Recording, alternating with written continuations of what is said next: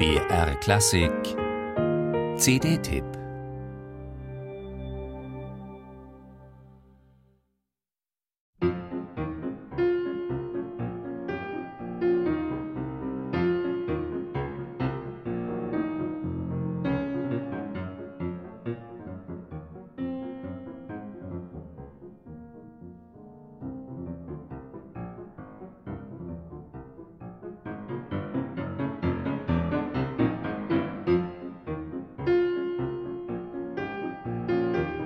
über nachklappenden, metrisch holpernden Marschtritten, wie gemeißelt eine synkopische Melodie voller Binnenspannung. Gleich mit den ersten Takten der F-Moll-Etüde Opus 33 Nummer 1 wird klar, dass hier eine ganz außergewöhnliche Pianistenpersönlichkeit zu Werke geht.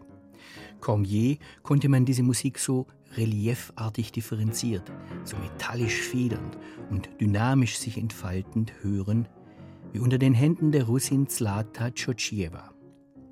Gewiss hätte ihr Landsmann Sergei Rachmaninow seine Freude gehabt an diesem Spiel. Denn die vielschichtigen Linienführungen seiner meist sehr weit und vollgriffigen Klaviermusik verlangen nach Interpreten, die in der Lage sind, alle technischen Schwierigkeiten vergessen zu machen und in ein Reich rostrot herbstlich lodernder Farben zu entführen.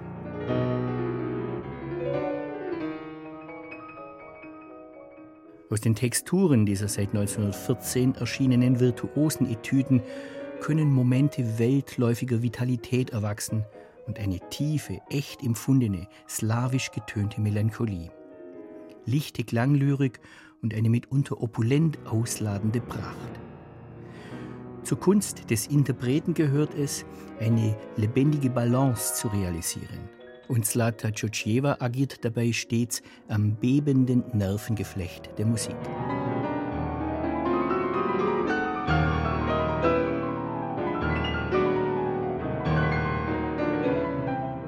Ein Ausschnitt aus Opus 33 Nummer 5 in D-Moll, einer der beiden Studien, die erst 1947, also drei Jahre nach Rachmaninows Tod im amerikanischen Exil, in Russland wiederentdeckt worden sind.